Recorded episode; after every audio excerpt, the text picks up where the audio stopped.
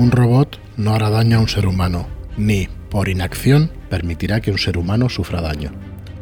Un robot debe cumplir las órdenes dadas por los seres humanos, a excepción de aquellas que entren en conflicto con la primera ley.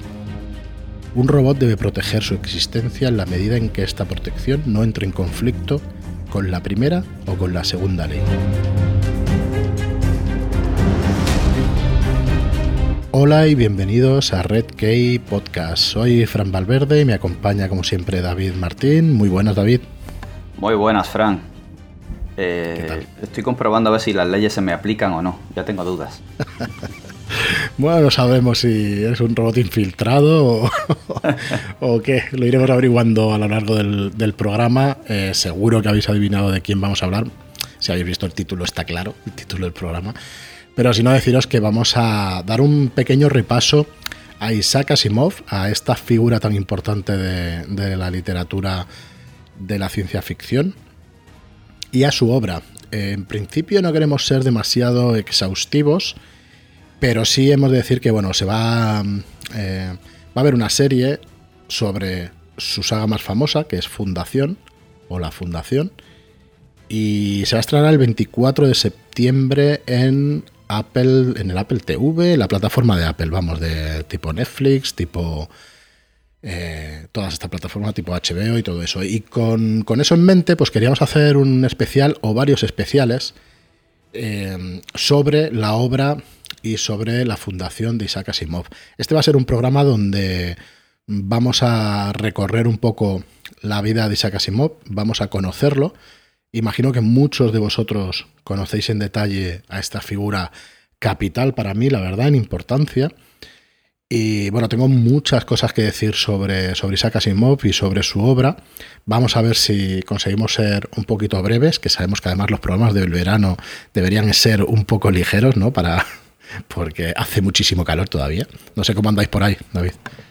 Hace calor. Bueno, ahora se está mejor, se está mejor. Hace unas semanas no había, no había robot que montara esto. Pero ya van funcionando los engranajes y ya por lo menos por la noche se puede medio dormir, sí. Joder. Muy bien, pues nada, antes de empezar, eh, recordaros como siempre que tenemos un Telegram de nuestra editorial, de Red Key Books, donde lo que hacemos es eh, discutir cosas sobre, discutir, debatir hablar sobre literatura o narrativa fantástica de ciencia ficción y de terror. Somos 70 y algo de miembros ya, 74, 75 miembros. Sí, por ahí andamos, sí. Y bueno, hay un poco de todo, recomendaciones, charla, opiniones sobre obras. Y, bueno, la verdad es que estamos muy contentos de la recepción y, de cómo está funcionando.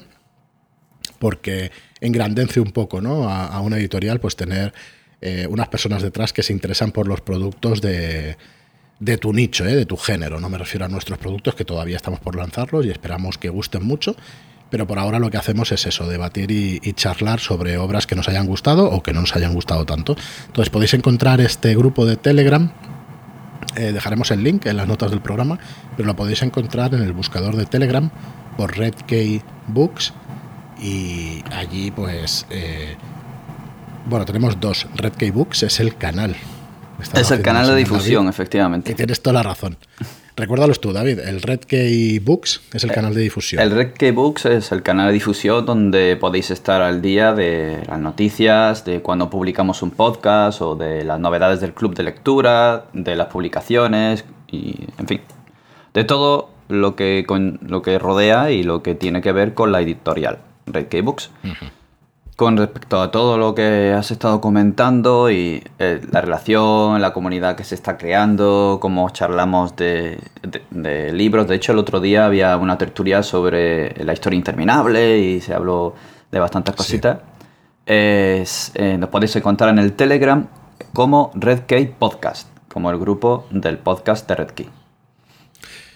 Pues sí, así es. Entonces, luego también deciros que nuestra primera novela se publicará el día 5 de noviembre y esta es La historia triste de un hombre justo, escrita por Ángel González Olmedo y a él lo podéis encontrar, os podéis suscribir a, su newsletter en angelgonzalezolmedo.com y ver además nuestras novedades editoriales en redkeybooks.com. Eh, deciros también que si os gusta el contenido del programa, pues que os suscribáis al. Que os suscribáis al, al podcast, ¿vale? Porque así os saldrán las notificaciones cuando cuando vayamos publicándolos, eh, que sepáis que publicamos los martes, durante los días del martes, durante el día, se publica el podcast y es un podcast semanal. Duración entre una y dos horas, por ahora no tenemos duración establecida, pero bueno, estamos por ahí, entre una hora y dos horas, depende si es un monográfico más profundo, si es una cosa un poco más ligera. Eh, haremos especiales de bastante más tiempo, pero bueno, por ahora pues eh, queremos creemos que esta duración es bastante asequible y se puede, se puede escuchar un programa, digamos, semanal eh, de, esta duración. Y bueno, más allá de eso, si quieres vamos a empezar ya con Isaac Asimov. Y bueno, yo he de decir que de Isaac Asimov he leído bastante cosa, eh, toda, todo lo que es el ciclo de la Fundación, que se compone de más de 16 libros, son 16 y tiene alguna novela corta, alguna, algún cuento y alguna cosa así. Yo lo, leí un par de veces en su día, hace unos cuantos años. Eh, lo he ido recordando para este especial, no, no conozco la obra en súper profundidad, ¿no? pero sí me gustaría dar eh, bastantes pinceladas sobre de qué va todo este mundo que construyó. Es que no es un mundo, todo este universo que construyó Isaac Asimov. Eh, va a contener spoilers, así que el que no quiera, no sé, David, me parece que tú has leído poco o, no has leído, mm, vas a tener spoilers hoy. Hace tiempo que leí algo, pero ya no me ah. acuerdo mucho. Pero ha sido muy, muy, muy poquito. Creo que fue un cuento de Asimov en una clase, porque un profesor de física dijo algo, no, no, me, no me acuerdo bien, es que hace tanto. Pero vamos, tú dale. Pues nada, como os decía al principio, vamos a, vamos a repasar un poco la biografía de Asimov y vamos a repasar algo de su, de su pensamiento que a mí me parece muy importante a la hora de adentrarnos, ¿no? de conocer su obra y el porqué de ciertas cosas que, escribió. ¿no? Bueno, Isaac Asimov es eh, ruso, nació en Petrovichi, eh, eh, no sé en qué zona de Rusia, y no sé ni pronunciarlo bien, ¿vale? Pero nació un 20 de diciembre de 1919 y murió en eh, el 6 de abril en Nueva York de 1992. Murió con 72 años, creo recordar. Eh, murió por una, una, insuficiencia renal y una complicación. Parece ser que unos años antes, en la época donde no se conocía tanto la enfermedad del SIDA, pues con, eh, bueno, contrajo SIDA en una transfusión de sangre, o eso es lo que sus herederos, pues eh, y los médicos pues nos han contado. ¿no? En principio no se supo desde el principio y luego sí que salió a la luz que, había fallecido por estas circunstancias, complicaciones a partir de la enfermedad del SIDA, aunque él ya, pues bueno, tenía alguna patología, como digo, renal y todo eso. Bueno, Isaac Asimov eh, firmó más de 500 libros y, nueve, y más de 9.000 cartas. O sea, bueno, fue prolífico mm, durante toda su vida. ¿vale? Habiendo leído algo de su biografía, os diré que eh, sus padres desde pequeño ya lo vieron, lo vieron muy precoz, lo apuntaron al colegio y lo apuntaron a la universidad antes de que se pusiera, de que se pudiera matricular. De hecho, le variaron la, fecha de nacimiento para que lo pudiera hacer. Y, y qué decir más, cuando era muy pequeñito, creo que en el año 23, sus padres se, se, eh, se fueron, emigraron a Estados Unidos. Y bueno, eh, tiene ascendencia judeo-rusa, ¿vale? Para mí no tiene mayor importancia.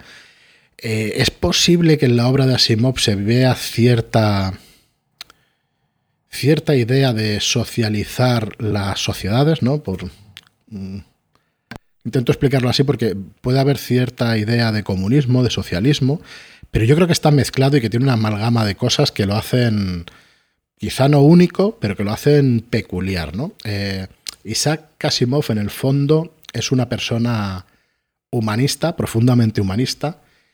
¿Y qué significa ser humanista? Significa ser una persona que aboga por una filosofía progresista que no va a tener teísmos, no va a tener eh, creencias en las religiones y que se apoya en la capacidad y responsabilidad de los seres humanos para dar explicación a los hechos que acontecen en el mundo, para darle importancia a lo que, a lo que son los seres humanos.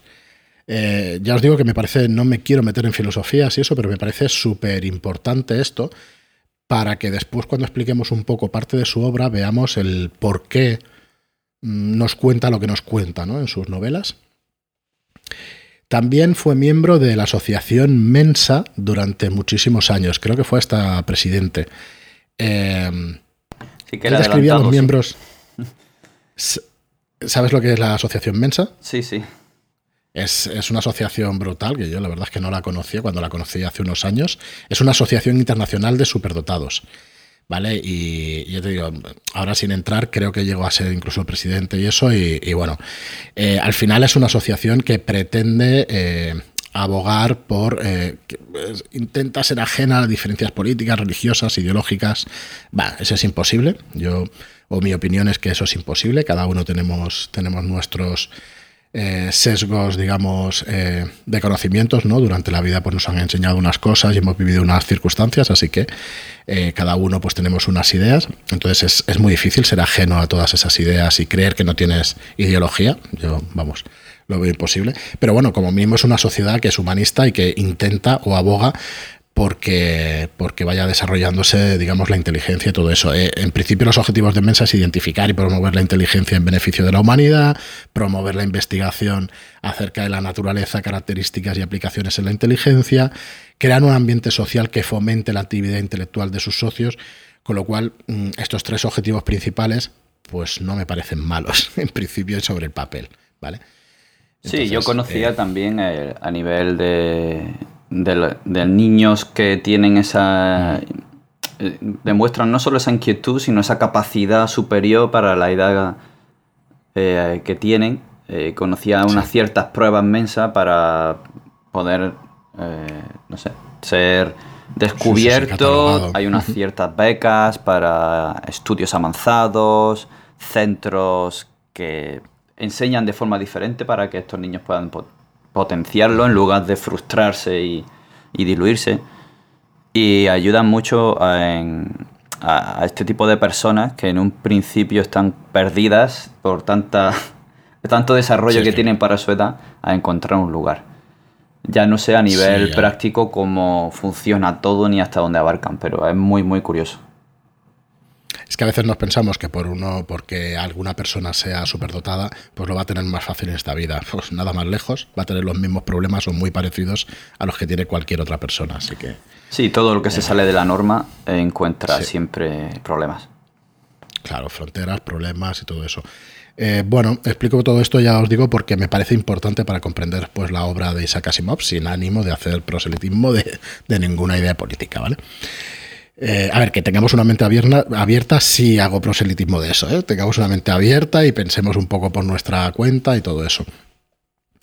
Eh, ¿Qué más deciros? Bueno, tiene, era ateo, Isaac Asimov era totalmente ateo, y aquí encontramos también en su obra mm, algo que lo va a marcar bastante y que sí que me parece ideológicamente reseñable, y no sé hasta qué punto reprobable o no, ¿vale? Lo dejo a cada uno que lo, que lo, que lo piense y que nos lo diga si quiere en los comentarios, pero eh, que sepáis que no juzgamos por estas, por estas cosas. Y es un poco que Isaac Asimov tiene eh, muy metido mm, en su obra el tema del paternalismo. ¿Qué quiere decir el, el paternalismo? El paternalismo es una tendencia a aplicar normas o protecciones tradicionalmente asignadas al padre de familia. ¿Vale? Hoy en día, que está que está muy en boga ver el papel del padre o de la madre o del hombre y de la mujer y todo eso. Esto lo que quiere decir es que eh, él tiene ideas que protegen al ser humano y protegen a la humanidad con fuerzas por encima de lo que es el individuo o de lo que es cada una de las personas. Y esto, a esto se le llama paternalismo, ¿vale? Eh, ya te digo, no quiero entrar en, estas diferencias o que una madre puede ser paternalista, por supuesto, ¿no? pero por lo menos para aclarar términos ya que, nos ya que nos referimos.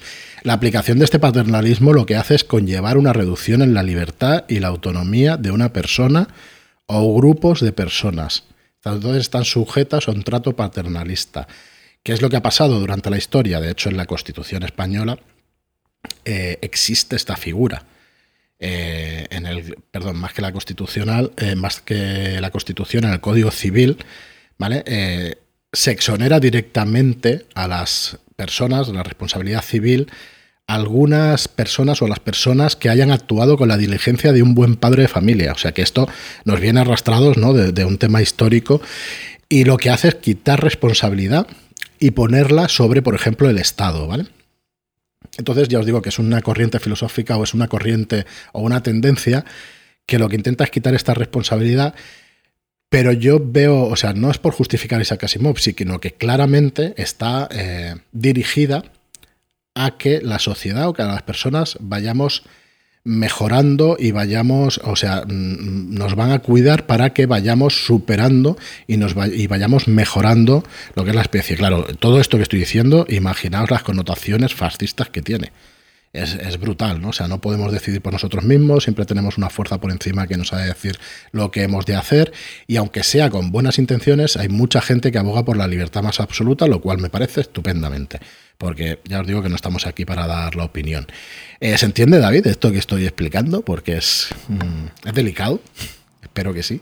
Sí, es tan delicado eh, como, como cada uno le pueda dar eh, un mm. sentido más profundo o que, que entra más a tocarle en sus concepciones y en, su, y en sus propias ideas. Pero es bueno, ¿no? Es bueno que, que, es bueno saberlo. Se, que se puedan plantear, claro, se puedan plantear las cuestiones filosóficas y las ideas eh, sociales que hay para, para, poder hablar de ello. Al final, claro. Eh, como decía, eh, creo que era Aristóteles, en, el equilibrio está la virtud, ¿no? Entonces quizá el punto equidistante de todo sea realmente lo mejor. ¿Quién sabe? Sí, yo creo que podría ligarlo si puedo soltar todo tipo de spoilers en, la fundación, por ejemplo, y en toda la obra de Asimov, pues veréis por dónde va todo este paternalismo ¿no? que decimos. Eh, pero bueno, ya veremos si llegamos en este programa o lo, tratamos en, otros posteriores. Eh, sí me gustaría continuar con la, entre comillas, biografía, ideología de Isaac Asimov, eh, diciéndoos que bueno, durante toda su vida él fue profesor de, de biología y fue escritor ya os digo que más de 500 libros, más de 9.000 cartas, estuvo continuamente divulgando ciencia, eh, eso me parece lo más reseñable, o sea, es un gran divulgador, sus novelas se leen de una manera muy fácil eh, y me gustaría pues también hacer un, repaso por su obra para que veáis mm, qué es lo que fue haciendo en, en la novela, en la divulgación histórica y en la divulgación científica. Para que veáis la importancia de Isaac Asimov, en 1981 se nombró a un asteroide con su nombre, en su honor.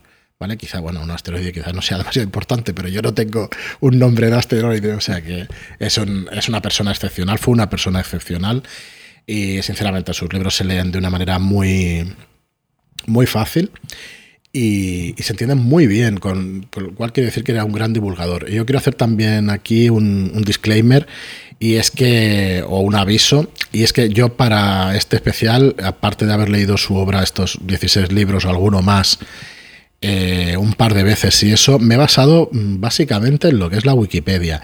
No sé si estos artículos de la Wikipedia han sido traducidos del inglés, pero me ha parecido un resumen excelente para exponer todo lo que quería exponer aquí, ¿vale? Que sepáis que no he ido mucho más allá por falta de tiempo, pero es un tema que me gusta muchísimo y que este hombre pues siempre me ha parecido brutal lo que, lo que escribió y lo que sabe y quizás sea más fácil ahora meternos con una obra como la de Asimov después de haber visto un montón de sagas y un montón de libros escritos de ciencia ficción. Pero tener las ideas que tuvo en 1950, en 1930, en 1980, pues ya no me parece tan, tan fácil. Entonces, además, eh, como tú has dicho, con esa capacidad de bajar del pedestal la comunicación científica a la comunicación divulgativa, que no es algo baladí, es muy complicado para alguien en ciencia pensar en cómo lo entendería mejor una persona que no tiene el trasfondo de conocimiento para entender esto. Quitar todos los detalles, todos los números y hacerlo comprensible, hacerlo llegar a gente, escribir libros que planteen situaciones, sociedades e ideas que nos hagan pensar y que nos lleven a seguramente alguna persona que lo leyera, que le lleve a darle un par de vueltas y a generar después preguntas que le lleven a investigar cosas. No lo dudo, vamos. Para que os hagáis una idea, eh, Asimov se, graduó como bioquímico en la Universidad de Columbia. Eh, Luego hizo un posgrado en química, es doctor en, química también, o sea, bueno, es una persona que, tenía, que una formación importante y que probablemente pues era o superdotado muy inteligente, ¿no? Y lo que está diciendo David me parece también muy, muy, muy interesante y, básico, ¿no? Eh, su capacidad que tenía de divulgación era brutal. Bueno, eh, como decimos, pues una persona profundamente humanista y racionalista. Y me gustaría a partir de aquí ya repasar, hacer un poco de repaso en sus trabajos de divulgación científica eh, ciencia ficción y todo lo demás. Eh, llegó a hacer incluso dos volúmenes que fueron eh, la guía Simbob para la Biblia, donde explicaba el Antiguo Testamento y el Nuevo Testamento. Y no es, es una guía, no es, es, una explicación de la historia de cada uno y las influencias políticas que les afectaban, ¿vale? O sea, el que haya leído cualquier tratado, cualquier sí, cualquier eh, tratado histórico de, Asimov, verá que intenta huir del prejuicio del prejuicio moral y que nos presenta o intenta presentarnos los hechos tal cual fueron. Eh, yo he tenido la suerte de, poder leer el, de Roma, lo voy a buscar para que eh, el Imperio Romano, bueno, tiene dos. En el 66 hizo la República Romana y en el 67 hizo el, Imperio Romano. Y son obras excepcionales, un repaso a, la historia universal que, bueno, que es brutal. Pero bueno, por ir por orden. Eh, tuvo novelas. Desde 1950 hasta 1993 tuvo decenas de, novelas, unas 30, 40 novelas, ¿vale? La mayoría basadas en, toda su mitología, toda su cosmología, mejor dicho. Eh, si cosmología es la palabra para decir que inventó un universo, pues es esa la palabra, o sea, es, brutal. Luego tiene recopilaciones de relatos, tiene un montón de cuartos cortos y un montón de recopilaciones de esos relatos. Luego tiene eh, la divulgación histórica. Lo que os comentaba de Roma es, eh, es una serie de libros que se llama Historia Universal Asimov y son 14 volúmenes. No son demasiado extensos, o yo no los recuerdo así, 200, 300 páginas. Tienen mapas y cronología incluida en cada uno de ellos y, la verdad es que están espectaculares. Eh, está claro que es una visión occidental, ¿vale? Y, por ejemplo, tiene como cinco libros que trata exclusivamente sobre Estados Unidos, la formación de América del Norte, nacimiento de los Estados Unidos, Estados Unidos desde 1816 a la Guerra Civil, pero bueno, al final es donde, y alguno más, ¿eh? al final es eh, donde él vivía y supongo que lo que más conocía. Y luego pues tiene un montón de tratados de divulgación científica y un montón, digo, pues 40 o 50 tratados también de divulgación científica. Así que bueno, como veis, pues más de 500 libros, como decíamos, más de 9.000 cartas, que, que, es una cosa que no me, no me canso de, decir, ¿no? Que, bueno, hay que ser prolífico ¿eh? para escribir, hay que ser muy bueno y trabajar muchísimo para escribir de esta manera. En mi opinión, a la altura de Carl quizá este otro pues fuera más científico y más eh, y bueno, no lo sé, pues eh, más importante, esto ya no, no, os lo sé decir, pero vamos, yo los pongo a la misma altura y, es muchísimo decir porque son gente que ha inspirado a montones, eh, a cientos de científicos durante muchísimos años y, ya os digo, un divulgador de primera. Entonces, si queréis, podemos pasar a su serie de la fundación y hacer un repaso. Estamos en 25 minutos, o sea que más o menos vamos bien de tiempo porque me gustaría pasar y hacer una visión general a lo que es la fundación, a lo que es toda este, todos estos libros de la serie, todos estos libros de la serie, y ya cuando se acerque un poco la fecha de la, de la serie, de la serie de Apple, y si queréis que demos algunos, algunos detalles más, porque no se conoce demasiado a cómo va a enfocar la serie eh, todo este trabajo de Asimov. Puedo deciros que es una serie donde el showrunner es David Goyer, que es el uno de los guionistas, por ejemplo, del Caballero Oscuro, y tiene un montón de un montón de guiones y un montón de obras bastante importantes dentro del cine y de Hollywood.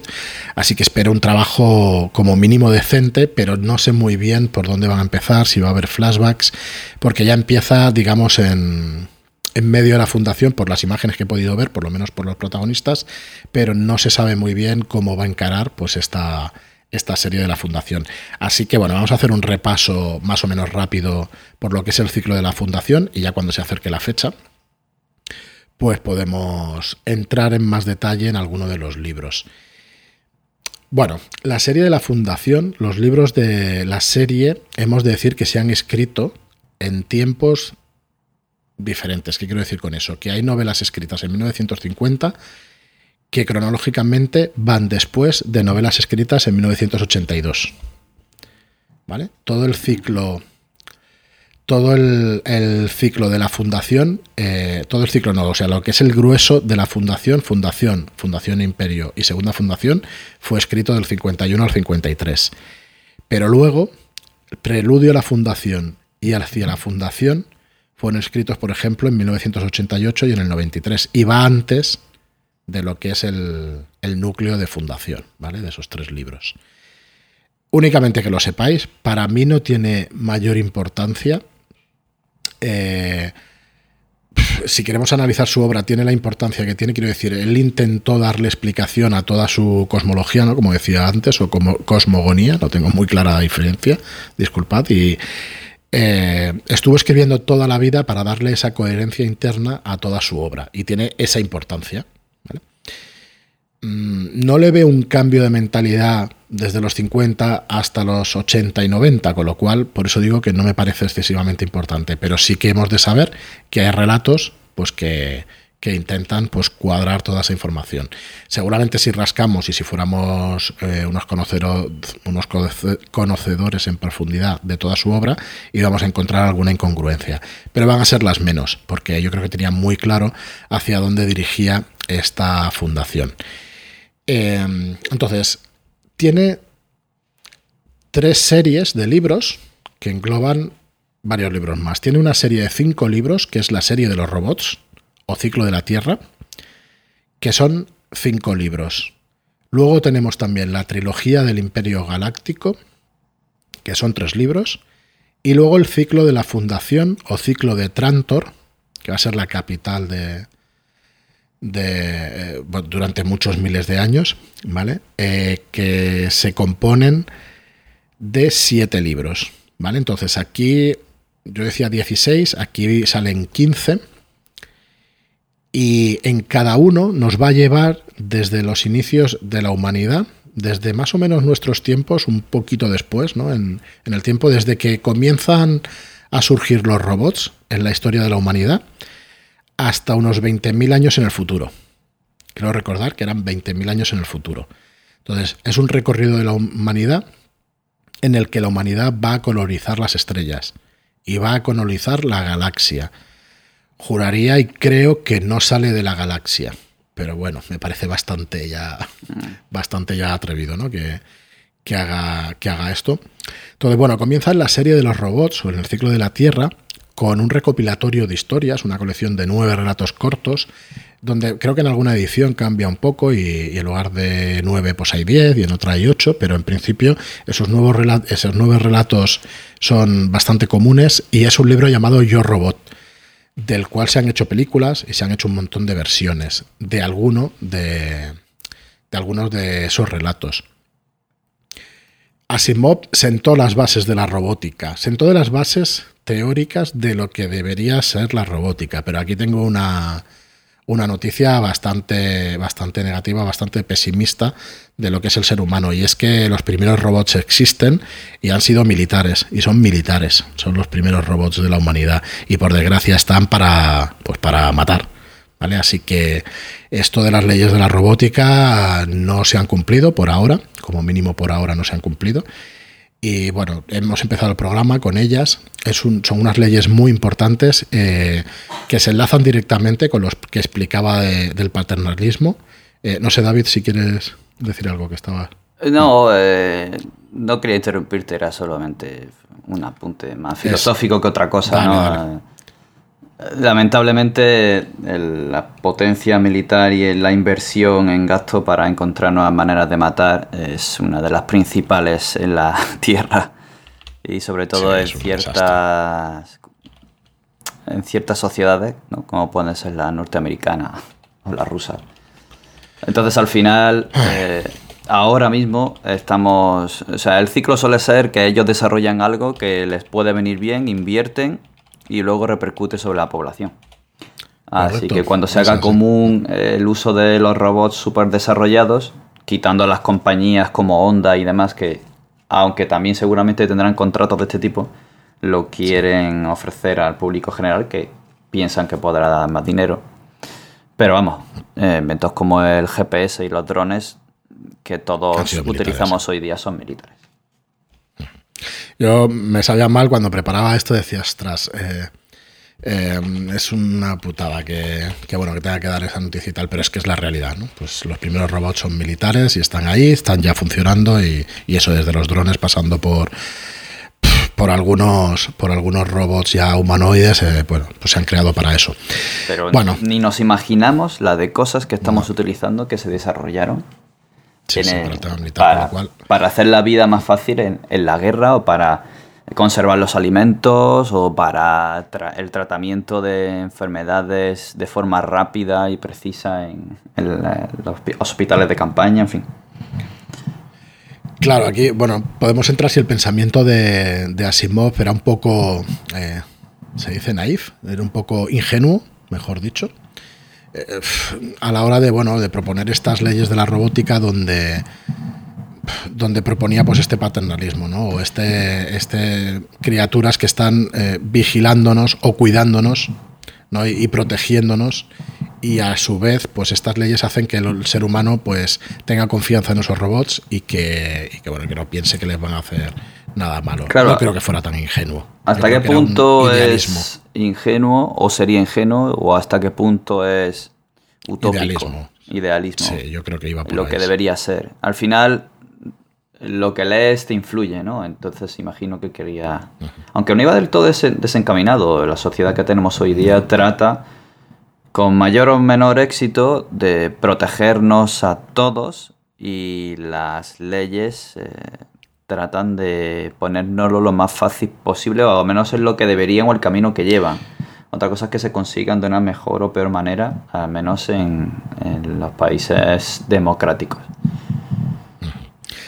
Sí, eh, es, un programa donde nos podemos meter en ideología y todo eso muy fácilmente, así que ya nos disculparéis si, opináis de una manera distinta. No, no pretendemos eh, ni dar lecciones ni nada por el estilo, pero bueno, creo que es importante que, hablemos de estas cosas. Bueno, la serie de los robots comienza, como os digo, con este Yo Robot y, sienta las bases de lo que va a ser mm, su robótica. Aquí ya se empiezan a ver en las leyes de la robótica, empiezan a verse cómo se, cómo se forman, cómo se hacen los primeros robots. La US Robotics sale de estas, de estas novelas, que es una compañía americana que se dedica a hacer robots. Hay una novela que no está dentro de este ciclo, que es El hombre bicentenario, del cual hicieron, de, la cual hicieron eh, película. El Robin Williams es una película de Chris Columbus tampoco es que me emocionara demasiado, pero bueno, quizás sea la, obra que mejor versiona una novela de, Isaac Asimov. Y eso que ya os digo que para mí es un tanto floja. Lo que pasa es que hace mucho tiempo que la vi, a lo mejor aquí pues estoy un poco... Eh, bueno, tengo otro recuerdo y eso. Em, no entra dentro de esta cosmología, pero sí que presenta un robot. Eh, esto es spoiler total, pasar dos minutitos y luego ya eh, volveré un poco a hablar en general de la serie de los robots, sí que nos explica la vida de un robot que intenta eh, parecerse lo máximo posible a un humano. Empieza a cambiarse piezas del cuerpo hasta que al final solo le queda el cerebro positrónico y juraría y creo que llega incluso a cambiárselo, ¿no? a, traspasarse esos recuerdos, hasta que al final... Eh, pues muere, este robot muere, ¿no? Lo que quería era tener pues la libertad incluso de, de morir. Me parece un relato estupendo, fantástico, El hombre bicentenario, y aunque no forme parte de esta serie de los robots dentro del ciclo de la Tierra y dentro de, todo lo que es la fundación, me parece muy representativo de por dónde va la filosofía y el pensamiento también de Asimov, ¿no? que es no discriminar, incluso siendo un robot, eh, puede llegar a ser una persona. ¿no? Hasta, hasta qué punto, eh, me parece muy interesante hasta qué punto... Eh, las inteligencias son distintas si son inteligencias. Los robots tienen un, cerebro positrónico que se parece muchísimo al funcionamiento de, un cerebro humano. Y claro, esta filosofía a mí me parece muy interesante y me parece, yo estoy bastante de acuerdo en que si es inteligencia, em, a mí me parece que, que ya se puede empezar a hablar de humanidad y de todas estas cosas. Pero bueno, son pensamientos que, quedarán para quizá otro programa o para una tertulia de, café y de bar. Bueno, volvamos a la serie de los robots. Eh, la primera novela fue Yo Robot eh, y la segunda novela, eh, esta primera novela de Yo Robot es en la Tierra y la segunda novela también transcurre en la Tierra, en el siglo ya 47. ¿vale? O sea, estamos en, en una humanidad lejana. Empieza la colonización de la galaxia, pero está estancada en 50 planetas. Pero ya os podéis imaginar que la humanidad ha crecido muchísimo y se plantea en esta novela que la humanidad vive en unas bóvedas de acero, por eso se llama así, las cuevas de acero, las bóvedas de acero, es como se tradujo aquí en, castellano. Novela de 1954, aunque yo os digo que no tiene demasiada importancia lo que son los años en los que está escrita. Y es la primera, eh, la primera novela de robots humanoides, ¿no? de robots que tienen forma humana. Ya os digo que transcurre en la Tierra y son novelas detectivescas. Estas primeras tres novelas del ciclo de, la Fundación son novelas detectivescas. En ellas, Elijah Valley es un detective que recibe la ayuda de, un robot, de un robot del planeta Aurora, si no recuerdo mal, eh, que es el robot R. Daniel Olivau. Eh, todos los robots en, todas las obras de Asimov tienen la R delante y luego ya pues está el nombre y el apellido, y en este caso es R. Daniel Olivau. Eh, aquí puedo soltar algún ligero spoiler, no son muy graves, pero bueno, el que quiera leerse todos estos libros y por este orden, que yo también aconsejo, deciros, perdón, hago un paréntesis, este orden de las novelas es el que el propio Asimov recomendaba para que pudieras leer y se siguiera cronológicamente la historia, digamos, de la humanidad del 47 siglo, ¿vale? Hasta 20.000 años eh, posterior. Entonces, bueno, volviendo, pues en Las bóvedas de acero nos plantea una novela detectivesca donde un humano y un robot van a colaborar para ver si un robot ha sido capaz de matar a un ser humano, ¿vale? Porque va en contra de esas leyes de la robótica. Entonces, bueno, van a demostrar al final lo que van a demostrar. Lo voy a dejar ahí por no hacer un spoiler ya mayor. Están muy bien estas novelas, tanto Las bóvedas de acero como El sol desnudo y Los robots del amanecer. Estas novelas eh, son tres novelas detectivescas y van todas eh, enfocadas a explicarnos de qué manera piensa un robot, de qué manera se desarrolla y de qué manera eh, nos protegen y todo esto, ¿no? A la humanidad. O sea que realmente nos plantean cada una de ellas una amenaza o, o un tema filosófico acerca de los robots. Entonces nos va a traer un tema y por ejemplo, las bóvedas de acero no salen de la Tierra, pero ya en el Sol desnudo, el protagonista que padece agorafobia, pues un mal que padecen todos los terrícolas, porque no han vivido nada más que durante toda su vida dentro de esas bóvedas de acero. La Tierra es un pues una gran ciudad metida en unas bóvedas de acero. Entonces, en esa segunda novela, El Sol Desnudo, sale y, bueno, aparece por primera vez el planeta Solaria y, bueno, y aparece también una amenaza para toda la, la galaxia y todo eso.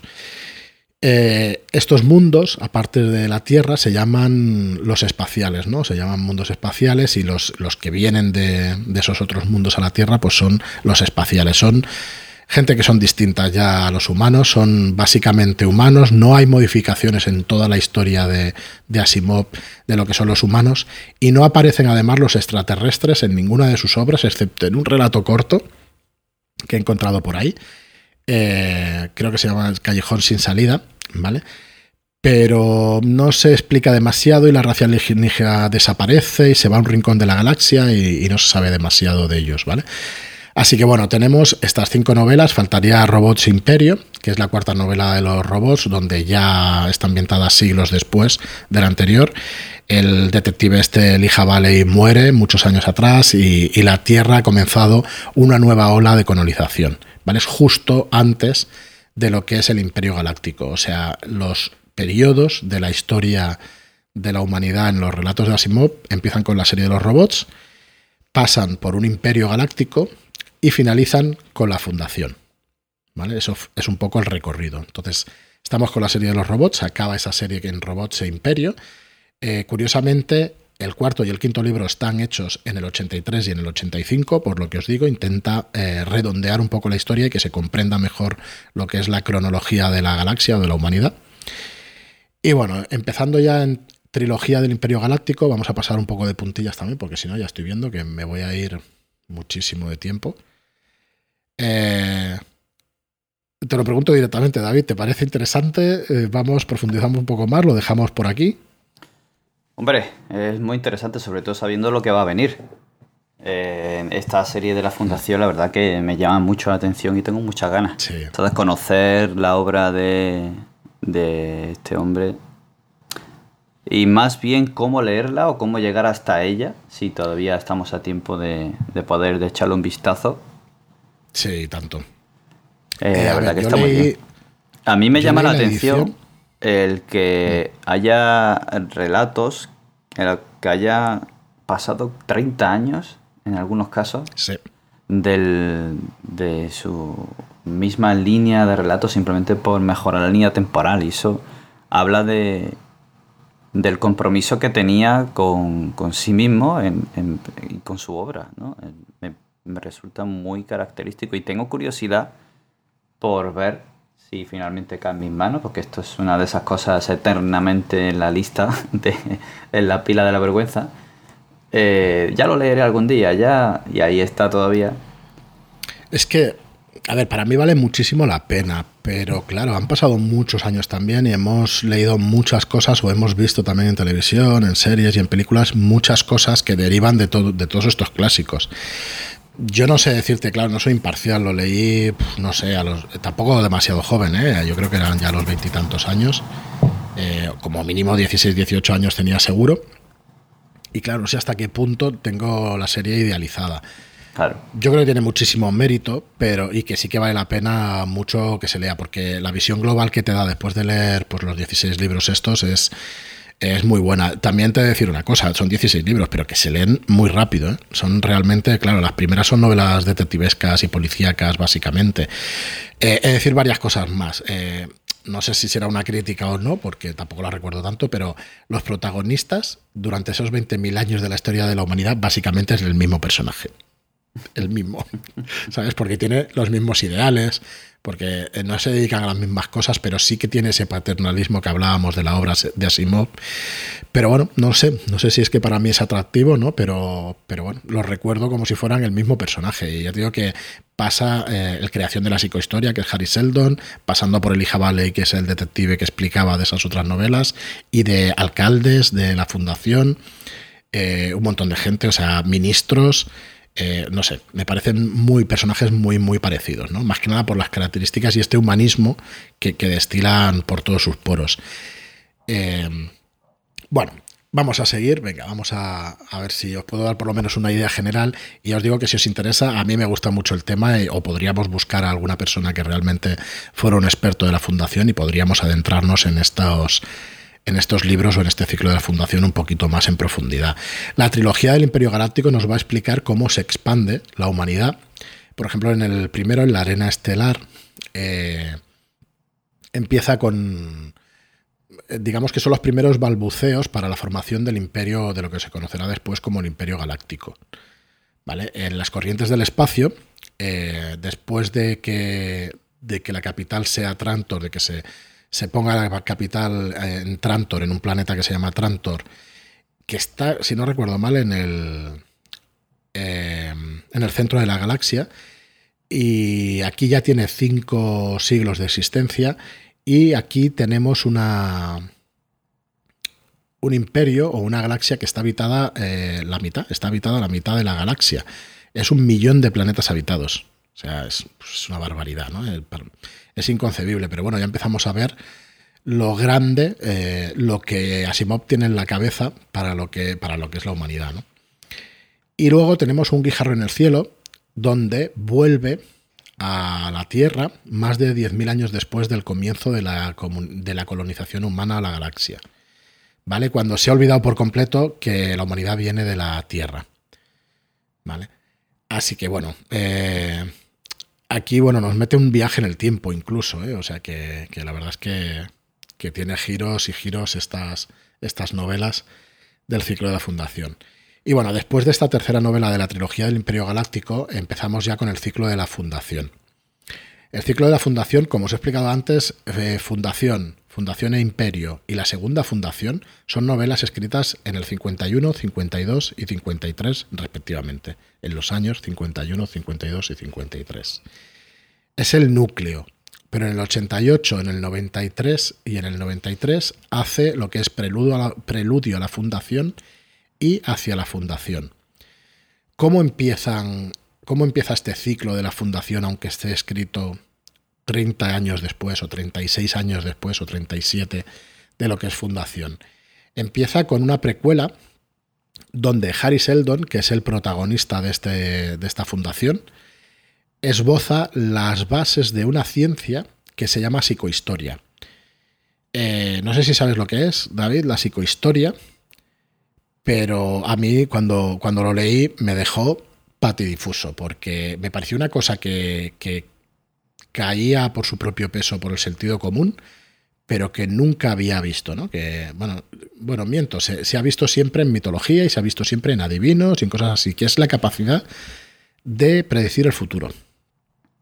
La psicohistoria es aquella rama de la ciencia que se ocupa de de predecir el futuro por el comportamiento de la humanidad, de, eh, por el comportamiento estadístico de la humanidad, con lo cual requiere que no analicemos a un solo sujeto, sino que analicemos a una gran parte de la humanidad o, a una gran masa de la humanidad. Entonces, Harry Seldon es un matemático que con ayuda de, más matemáticos, pues va a conseguir desarrollar esta psicohistoria. Entonces, eh, cuando desarrolla la psicohistoria, eh, estoy hablando, aquí sí que hay spoilers a Tutiplén, el que no quiera saber más que lo deje. Creo que no, tampoco le va a quitar ni siquiera un ápice de interés. Creo que va a dar más interés a la hora de decir, ostras, esto vale la pena leerlo. Pero bueno, que sepáis que, hay spoilers. Eh, y spoilers bestias. Harry Seldon se da cuenta, cuando esboza las bases de la psicohistoria y la desarrolla, que el Imperio Galáctico, centralizado en Trantor, Mm, va a entrar en declive dentro de cierto número de años y que gracias a esa psicohistoria va a poder influir en la historia de la humanidad para que en lugar de 10.000 años o 100.000 años que dure un periodo oscuro donde, donde todos los planetas van a ir a la suya, donde va a estar un imperio descentralizado, donde va a haber penurias y va a haber miserias, él logra a través de esta psicohistoria saber de qué manera reducir ese periodo de tiempo, hablamos de eso, de 10.000, 100.000 años, reducirlos a 1.000 años.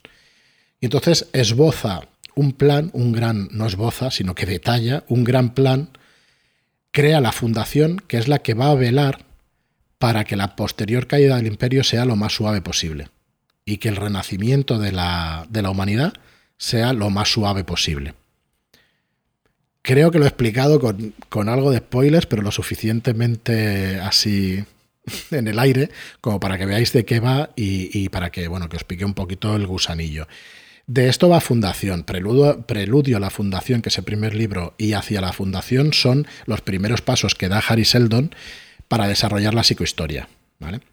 Mm, lo primero que desarrolla, la primera novela lo lleva desde el campo, donde él vive en un, en un planeta rural y va a Trantor, va a la capital, y comienza en el segundo libro el desarrollo de la psicohistoria, en su despacho y en la Universidad de Trantor, ¿vale? Desde el gobierno imperial. Aquí ya el primer ministro de, de lo que es eh, Trantor, ¿vale? El primer ministro eh, le echa el ojo y ayuda a Harry Seldon a desarrollar esta psicohistoria. Es el primer ministro, eh, Demerzel me parece que se llamaba, ahora hablo de memoria, que tengo aquí las notas delante, pero como es tantísimo, no sé dónde está, pero creo que es Demerzel, que se ocupa de, de que Harry Seldon tenga éxito en esa, en esa psicohistoria, ¿no? el desarrollo de esa psicohistoria. Entonces, bueno, tenemos preludio a fundación hacia la fundación y la fundación como tal relata los comienzos eh, del largo camino de la fundación hasta la creación del segundo imperio galáctico.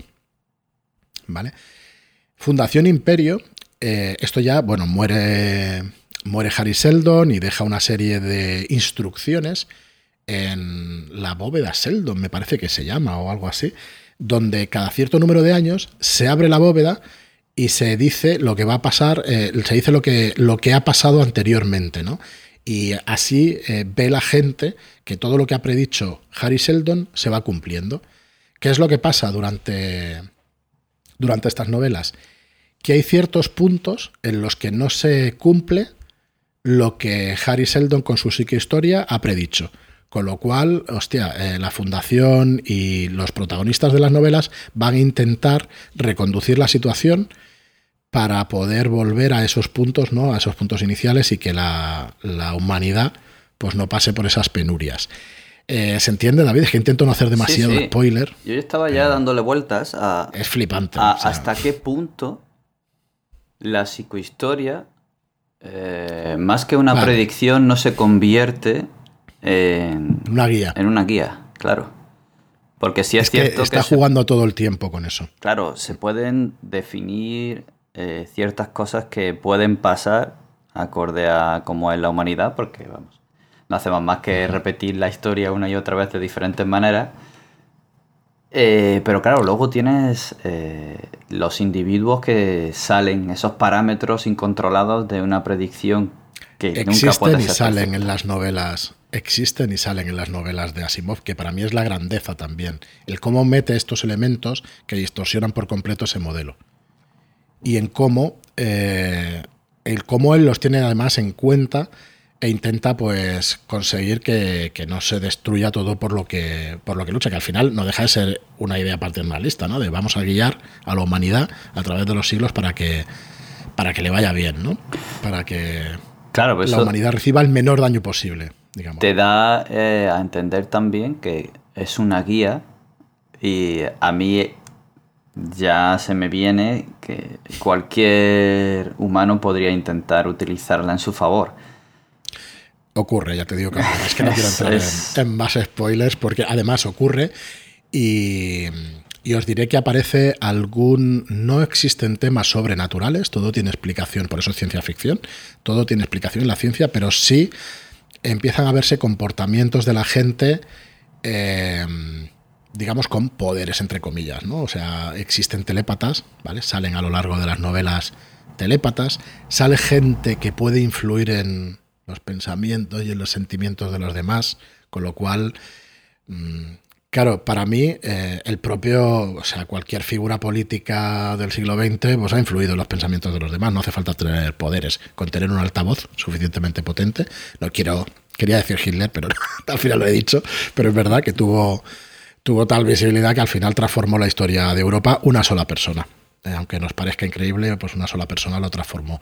Churchill también, o sea, no solamente eh, son comportamientos nazios, ¿no? Stalin, muchísimas figuras. Pero bueno, aquí como estamos hablando de ciencia ficción y, de esa traslación, habla de, otras cosas que dentro de miles de años, pues ¿quién, quién nos dice que no pueda pasar? Eh, hay muchas cosas veladas, pero muchas cosas muy abiertas y explicadas muy abiertamente. Entonces, eh, después de la segunda fundación, que es la quinta novela del ciclo, existe Los límites de la fundación y Fundación y Tierra. ¿vale? Eh, aquí ya los spoilers son brutales y yo creo que los voy a dejar para un próximo programa si es que lo queréis, si nos lo pedís y, vemos que lo podemos hacer, pues yo creo que, que podemos ahondar más porque es que, ya te digo, a mí me parece fascinante todos los temas que toca. Y, decir que en, los, en, la última novela establece una ley cero, Asimov, a la ley de la robótica. Y de esa primera ley, que un robot no puede hacer daño a un ser humano, ni por inacción permitir que un ser humano sufra daño, la segunda ley es un robot debe obedecer las órdenes dadas por los seres humanos, excepto para entrar en conflicto con la primera ley o que entren en conflicto con la primera ley. La tercera es un robot debe proteger su propia integridad siempre y cuando no impida el cumplimiento de la primera y la segunda. Pues aquí introduce, en el último de los libros, introduce una última ley que es un robot no puede hacer daño a la humanidad, ni por inacción permitir, permitir que la humanidad sufra daño. Esta ley está, es súper controvertida. Hay unas cuantas obras hechas a posterioridad de, de Asimov eh, supongo tenían permiso del autor o no sé muy bien cómo ha ido el tema, donde, claro, hay dos corrientes de pensamiento robótico, ¿no? Una en, la que la humanidad es más importante que el individuo, entonces esa ley cero hace que si hemos de... Si algún humano ha de sufrir daño para que la humanidad en general eh, sufra menos daño, pues está permitido. Y otra corriente que no lo permite, ¿no? que se queda pues, con las tres leyes fundamentales.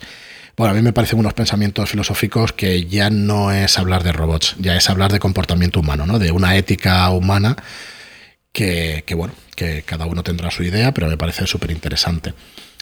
Y, lo vamos a dejar aquí. Lo único que quería apuntar es que eh, recuerdo perfectamente hace unos años cuando empezó Facebook y cuando empezaron estos algoritmos de intentar, eh, bueno, no sé si con Facebook o mucho antes con Google o todo, todo el tema este de, tener los datos de las personas y tal, a mí, a mí me parece una forma de psicohistoria. Me parece que con la información que controlan todas estas redes sociales pueden llegar a predecir comportamientos humanos. Eh, no he dicho conscientemente pueden llegar a, a predecir el futuro porque eso es imposible, o yo lo yo creo que es imposible. Quizá un Harry Seldon dentro de 47 siglos o dentro de 10.000 años pueda llegar a hacerlo. Hoy en día me parece imposible. Eh, ¿Por qué? Porque fijaos qué ha pasado con el COVID. Nadie podía prever algo así. Todo el mundo, o sea, luego teorías de la conspiración tienes cientos. Pero realmente, eh, si se hubiera sabido, Facebook hubiera, las grandes compañías hubieran hubieran hecho las cosas distintas, ¿no? Hubieran hecho las cosas de distinta manera. Así que me parece que el futuro es muy difícilmente predecible, pero el intento está ahí. Y a mí Facebook me parece lo más parecido a la psicohistoria que, que dado Facebook y todas las herramientas que están saliendo para predecir y para influir en, la humanidad. Ha existido esto desde siempre, ¿eh? desde, desde que el hombre es hombre, te ponías en el ágora, en la plaza del pueblo, a, a, influir sobre los demás, ¿no? Pero, pero bueno, supongo que se entiende lo que quiero decir. Pero vamos, me parece eh, una pasada, todo lo que creó este hombre, todo lo que creó Asimov. He de deciros que hay un plan, o sea, después de toda esta fundación, eh, os he dicho que, el plan era que la humanidad sufriera lo menos posible, pero he empezado también el programa diciendo que existe cierta parte de pensamiento comunista, socialista o eh, paternalista. Si todo eso lo juntamos en el final de todos sus libros, la humanidad va hacia, arte, hacia ese tipo de comportamiento. Y vuelvo a decir que no voy a decir más por no hacer un spoiler mayor, pero a mí me parece impresionante, la verdad. Está claro que, hay riqueza en, la diversidad, ¿no? pero, pero me parece una obra que, vale muchísimo la pena, estos 16 libros, y ya os digo que tampoco son muchísimas miles de páginas, es verdad, pero se leen muy fácilmente y son apasionantes. Así que bueno, espero que por lo menos os haya dado un, viaje y un paseo y unas nociones de lo que es eh, la globalidad del ciclo de la fundación de Asimov. Vale muchísimo la pena, la verdad que, os metáis y que podáis sumergiros. Y no sé hasta qué punto, ya nos lo diréis los, los, que lo hayáis leído, hasta qué punto se ha quedado de alguna manera anticuado o un poquito ingenuo, ¿no? Todos estos, todos estos libros y estos pensamientos de, de Asimov. A ver qué giro le dan en la, en la serie. Espero que traten muchas de las cosas que hemos, que hemos dicho en este programa, porque ya os digo que me parece apasionante. Y nada más, David, no sé si tienes alguna pregunta o algo, quieres que... No, no, no, nada, nada. Eh, generan, se generan muchas ideas y muchos recuerdos, muchos paralelismos con cosas que, como has dicho antes, hmm. ya hemos visto posteriormente en otras películas de ciencia ficción más eh, eh, cercanas a nosotros, más actuales, novelas más actuales. Y es por la gran importancia del germen y las bases de toda esta ciencia ficción que Asimov asentó. De hecho, esto que tú dices de la predicción en base a los datos y conocer para poder predecir. Es la base de la ciencia, ¿no? Me ha. Sí, y aparte me ha, me ha hecho recordar un, un capítulo de Black Mirror en el que tú podías pagar una empresa para recopilar todas las frases, audios, vídeos, información, interacción y la manera de hacerlo de un ser querido que ha fallecido y hacerte una copia biónica y meterle eh, cómo sería. Que es la idea de su personalidad y todo el bagaje que ha recopilado la red dándole un sentido de personalidad. Y es pues inquietante. ver con esto, es inquietante cuando menos. Sí, sí, vamos a ver. Bueno, no sé si lo veremos nosotros, pero la humanidad va a ver cosas bastante, bastante interesantes e inquietantes, como dices. Mm. En, en la obra de Asimov no hay, yo no recuerdo terror como tal. Hay momentos desoladores para la humanidad que, ostras, que está en el filo, ese futuro de la humanidad está en el filo. Pero, pero bueno, para mí es una, es una obra de esperanza y es una obra que, bueno, eso, te da muchísima esperanza. Eh, es una obra de una persona que profundamente creía en el humanismo y a mí, ostras, mm, no sé, como personas hoy en día del siglo XXI, pues me, parece que me parece más interesante ¿no? que cualquier otra corriente filosófica, dejémoslo ahí. Muy bien, pues nada más. Muchísimas gracias a todos. Espero que haya sido, ya os digo, entretenido, interesante, que os haya picado la curiosidad que no lo conocierais, a los que no conocierais esta obra, que, os haya metido el gusanillo y como mínimo os veáis la serie y vayamos conociéndola juntas por, juntos. ¿Por qué no? Porque durante las semanas que dure la serie y eso, supongo que comentaremos por aquí más cositas de, Fundación y, de Isaac Asimov.